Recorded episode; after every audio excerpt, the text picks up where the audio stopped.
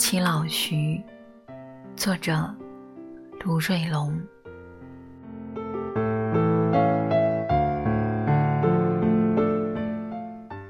我所想起的老徐，就是徐静蕾。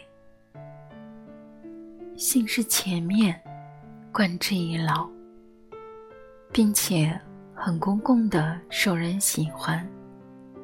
想来徐静蕾。自是有三分的人才，七分的打扮。我所理解的打扮，我想便是他横溢着的才华。我是很喜欢徐静蕾的。如果你说这是暗恋，那就是好了。关于一个夏天，关于一个晨光里的星星点点。关于青春原野里的酸酸甜甜，再没有谁比徐静蕾在将爱情进行到底的电视剧里诠释与表达的更为完全、更为经典。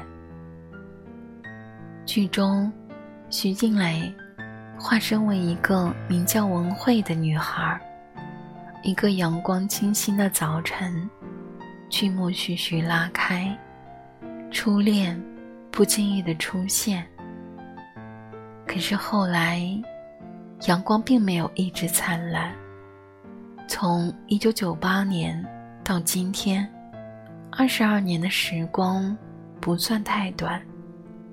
一切都在模糊，一切都在撕烂。唯有文慧出场的那个早晨。一直都是细微斑斓。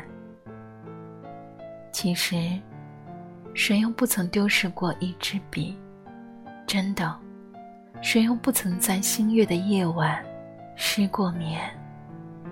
还有，谁又不曾悄悄的回去过从前呢？长得好也就算了，演技好也就罢了。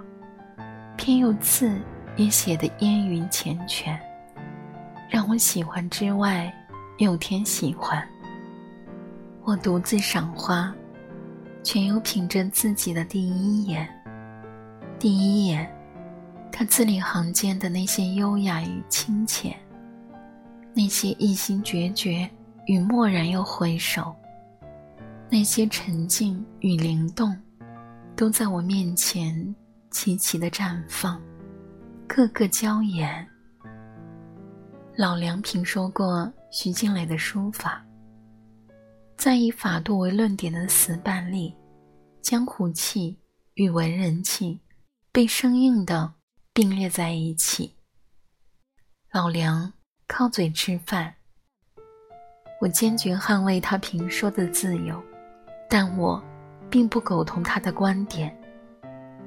世界需要冒险，需要求索实践。花开百媚千红，水流自然，各具行款。何况我从不亵渎书法的庄严。何况徐静蕾也不靠书法吃饭。这一生实在短，多少缘，无尽愿。轻轻念，悄悄练。